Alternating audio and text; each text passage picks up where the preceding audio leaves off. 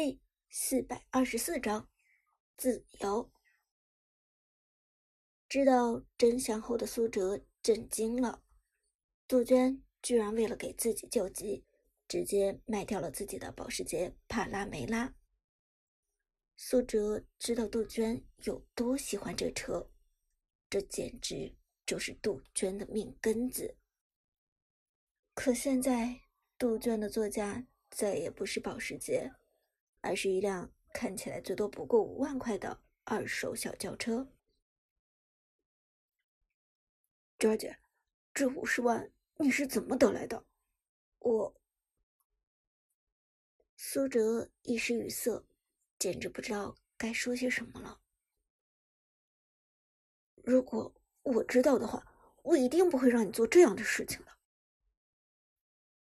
杜鹃却很洒脱的笑了笑，道。别计较这些了，这五十万又不是我送给你的，等到时候你换了俱乐部，签了新的合同，再把这笔钱还给我不就行了？话虽然这么说，苏哲却只是苦笑。三天卖掉了保时捷，换来的钱除了给苏哲解约的五十万之外，只能换一辆五万左右的小轿车，也就是说。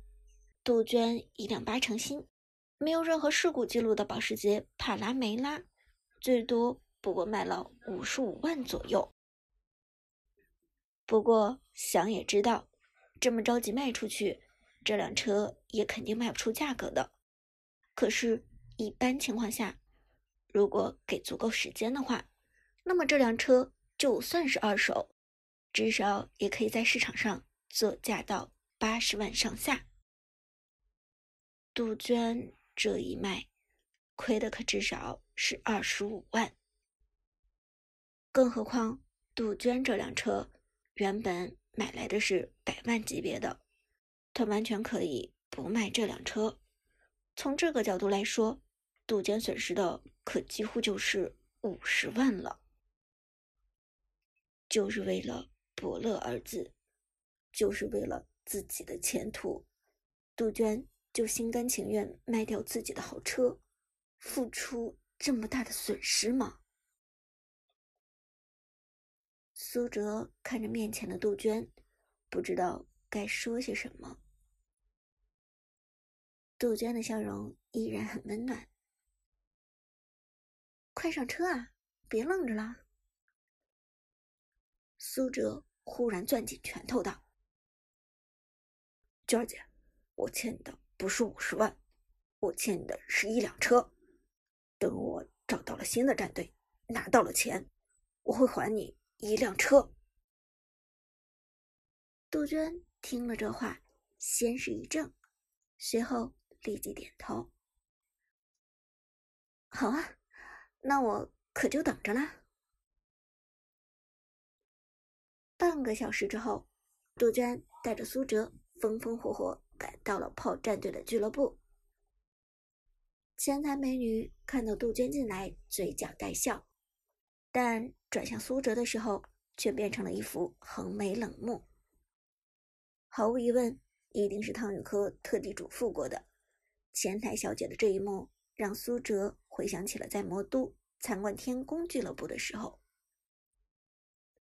两人没有去训练室和其他人打招呼。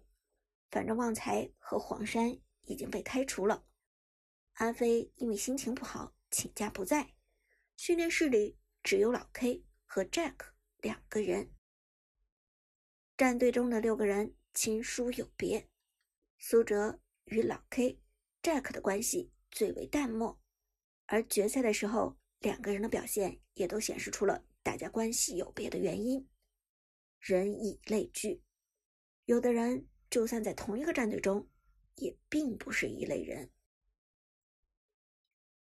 杜鹃带着苏哲直接到了汤宇科的办公室，同时他随身带着苏哲的合同。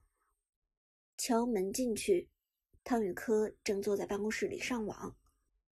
看到杜鹃进来，汤宇科一愣，而看到杜鹃背后跟着苏哲之后，汤宇科的表情。更是直接变得难看至极。是你？你来找我干什么？汤宇科瞪着苏哲，语气不善的问道。苏哲懒得和汤宇科废话，实际上他就算和汤宇科多说一句话，都会觉得恶心。解约，简简单单两个字，多一个字都懒得说。苏哲斜眼睥睨着汤宇科，只见汤宇科的额头上还有被自己用水杯砸出来的伤口。汤宇科看苏哲一副横眉冷对的样子，先是很愤怒，但随后就变得得意起来，嘲弄的笑道：“哈哈，找我解约？苏哲，你没搞错吧？你知道解约是什么流程吗？”首先，你要做的就是去财务部交清楚违约金。说到这里，汤宇科轻轻挠了挠自己的鼻子，又慢悠悠的点上一根烟，道：“可是苏哲，你知道你的解约金有多少钱吗？五十万，一个子儿都不能少。”汤宇科兴奋的说完，还得意洋洋的抽了一口烟。在他看来，苏哲这样的孩子根本不可能在这么短的时间内筹措到五十万。他了解苏哲的家庭背景，至少听杜鹃说过很多次。上一次他爷爷一笔不算昂贵的手术费，就让他们的家庭无计可施。更何况，现在摆在他面前的是五十万。另外，他的那个富二代女朋友又回魔都过年了，可谓是远水救不了近火。所以，汤永科笃定苏哲拿不出这笔钱。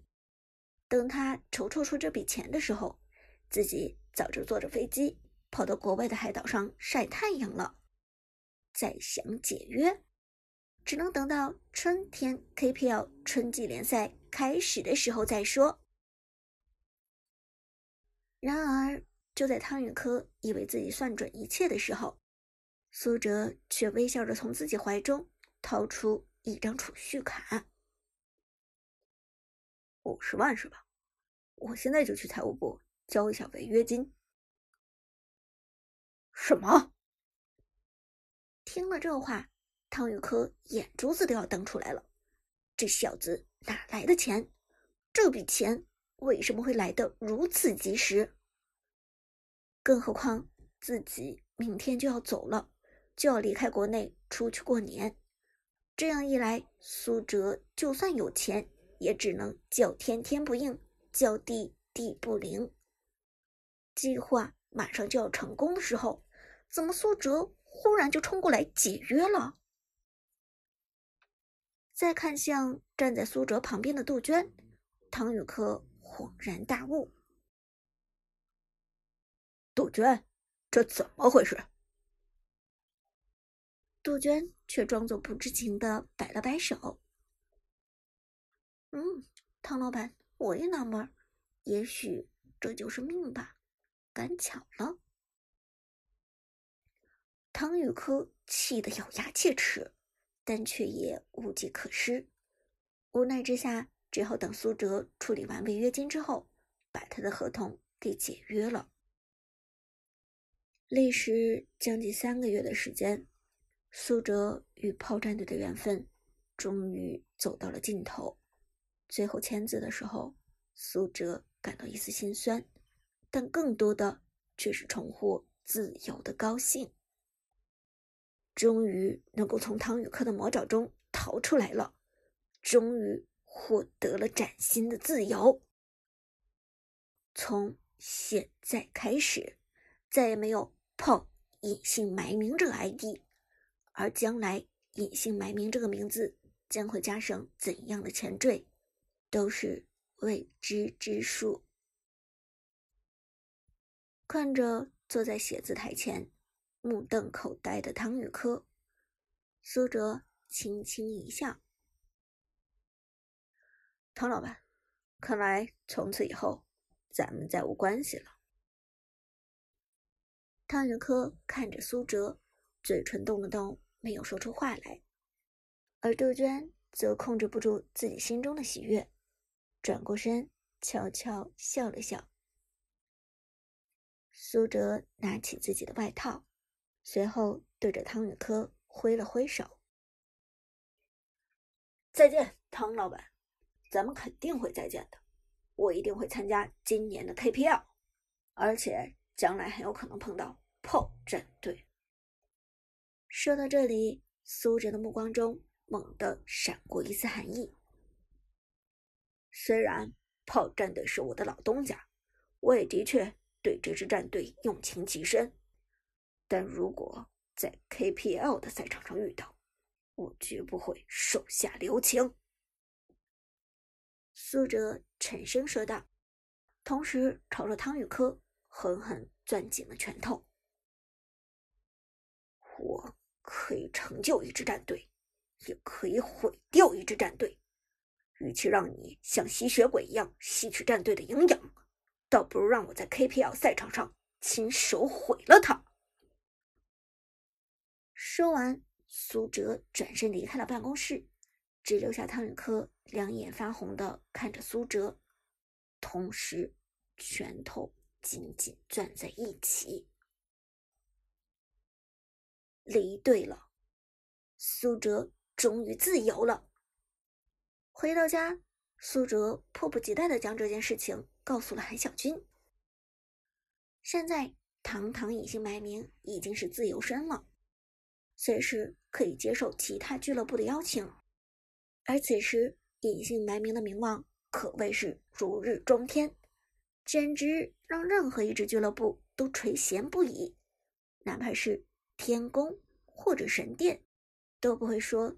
对苏哲完全不动心，再有韩小军的推波助澜，那么苏哲加入更强大的战队，简直就是易如反掌。不过，在考虑自己的事业之前，苏哲还得对伍兹坦白，他已经隐瞒伍兹够久的时间了，必须要让伍兹知道这件事情了。